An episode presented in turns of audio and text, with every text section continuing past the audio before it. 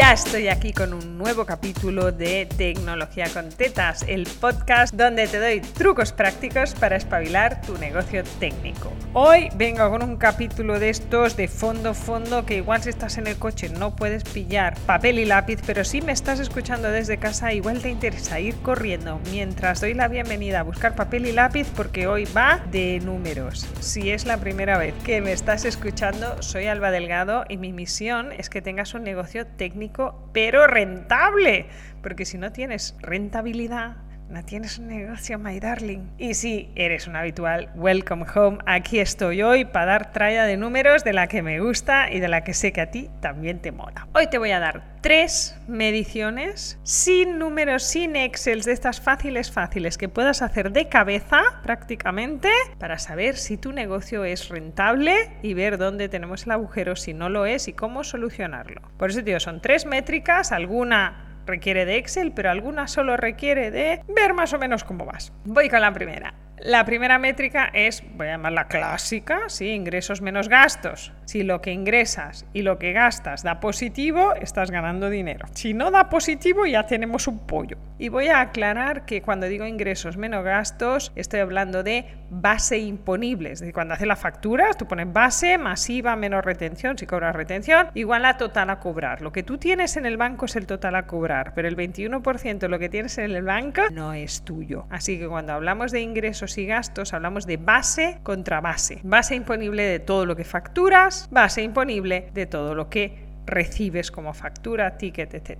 ¿Por qué es importante esto? Porque si te fías del dinero que tienes en el banco, que eso es el total a pagar o el total a cobrar, te va a llevar el susto a final de trimestre. Porque luego viene Hacienda y te dice, hola, y mi 21% y tú, ¡Ah! me lo he gastado entonces no podemos ir así por el mundo. La gente muy ordenada, yo lo hago y la verdad es que va súper bien, tiene los IVAs en otra cuenta. Es decir, he hecho una factura de 1000 y cobro 1210, esos 210 me los llevo a una cuenta aparte, una cuenta desde la que no gasto, desde la que no considero que eso son mis ganancias y así cuando llega Hacienda me dice, hola, mi 21% tengo el dinero ahí. En general, como has recibido facturas y te puedes desgravar IVA, eso que tienes ahí no te lo gastas entero pagando la Hacienda entonces ahí, tío, este es tu rinconcito. Pero hablaremos de ahorro después. Así que medición número uno, está igual si te requiere un poquito de Excel si haces muchas facturas, pero si haces pocas facturas casi lo puedes hacer de cabeza. Total ingresado, base imponible, menos total gastado, base imponible. Te da positivo bien por ti, al menos estás generando dinero. Si de ahí tienes que sacar tu sueldo, pues esa resta te tiene que dar tu sueldo como mínimo. Normativa número 2, esta me la explicó una querida amiga, Gemma Andreu, si me escuchas un saludo, cuando empecé en esto de emprender por ahí por 2014 y Gemma me llevaba y me enseñaba cosas y me dijo, mira, hay una normativa muy sencilla para saber cómo vas, yo te la voy a contar. Es el 2-3. De lo que facturas en dos meses, tienes que poder vivir tres. Me lo voy a hacer fácil, ¿vale? Si yo facturo 1.000 euros en enero y 1.000 euros en febrero, con esos 2.000 euros tengo que poder cubrir los gastos de enero, febrero y marzo.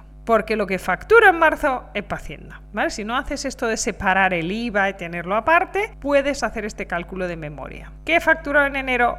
de media. ¿Qué factura en febrero de media? Con la suma de esos 2.000 dividido entre 3, que es que te da una miseria que no llega ni al salario mínimo, ¿me da para vivir? No, pues tienes un problema. Si yo facturo 2.000 en enero, 2.000 en febrero y 2.000 en marzo, con 4.000, vamos a poner a 1.300 y pico, ¿me da para vivir? Fantástico, tengo un negocio que funciona. Y el cuánto necesito para vivir es personal, es de cada uno. Yo esto lo cuento abiertamente porque la gente parece que no habla de dinero, colega, y seamos realistas. Cuando yo me hice autónoma, era madre soltera, es decir, pagaba la guardería, porque mi hijo todavía era guardería, pagaba la canguro, pagaba la hipoteca, la comida, todo. O sea, yo tenía unos gastos fijos mensuales de 3.000 euros. Si no facturaba 10.000 euros en dos meses, perdía dinero. Y por eso me comí todos mis ahorros, rescaté mi plan de pensiones, todo, porque tenía un agujero sin fondo, pero es que yo tenía unos gastos muy altos. Pero tienes que ser consciente. Oye, tienes otro sueldo en casa, que además es funcionario, no le van a echar o funcionaria, maravilloso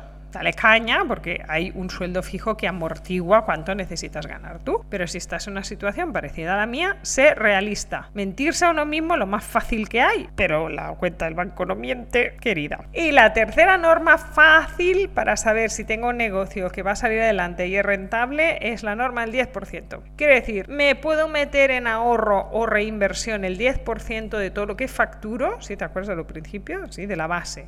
Si facturo 1.000 euros al mes, ¿puedo guardarme 100? O si me guardo 100, no como. Si facturo 3.000, ¿me puedo guardar 300? Para reinvertir, para hacer la web, para comprar sistemas, para comprarme un ordenador a futuro. Es importante tener un negocio que te permita esponjar esto tener ahorro, porque un día se nos chusta el ordenador y a los que le damos caña nos pasa en el momento menos bueno y hay que poner un PC y si tienes Mac ya ni te cuento. Pero no nos compramos juguetes baratos. A mí me rompe el PC, no me compro un PC de 600, me compro un ordenador de 2000. Entonces si no tengo esos 2000 no puedo tener herramienta de trabajo y esto es una putada, ¿sí? Porque luego se hace todo bucle, si no tengo herramienta para trabajar, no trabajo, no ingreso, bla, bla, bla, bla, ya sabes. Así que es importante que tu negocio te deje un margen. Y quien dice margen dice se ha chustado la lavadora, ¿vale? Una reparación del coche. Necesitamos vivir con margen.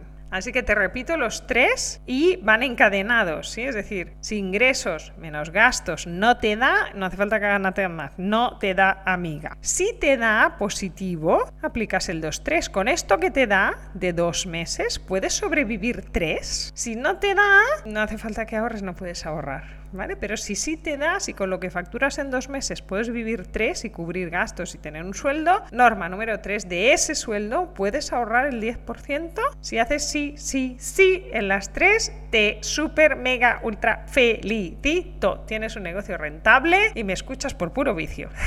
si has dicho algún no, Estoy aquí para ayudarte. Esta es mi misión, que tengas un negocio técnico y rentable porque el mundo necesita lo que sabes hacer y cada vez más y no puedes irte al McDonald's o a la ferretería o a la zapatería. Me da igual, necesito que sigas trabajando de lo tuyo en un negocio rentable. Y para eso hago este podcast, te voy contando cosas. Y si quieres más, puedes pasarte por mi web en albadelgado.com y ahí tienes un montón de recursos gratuitos que puedes descargarte que te van a ayudar a analizar tu negocio y a enfocarte mejor. Obviamente también tienes cursos de pago por si quieres verme en directo dándote caña. El hashtag de mis cursos es collejas con amor, así como lo ves. Así que si te apetece venirte, solo tienes que pasarte.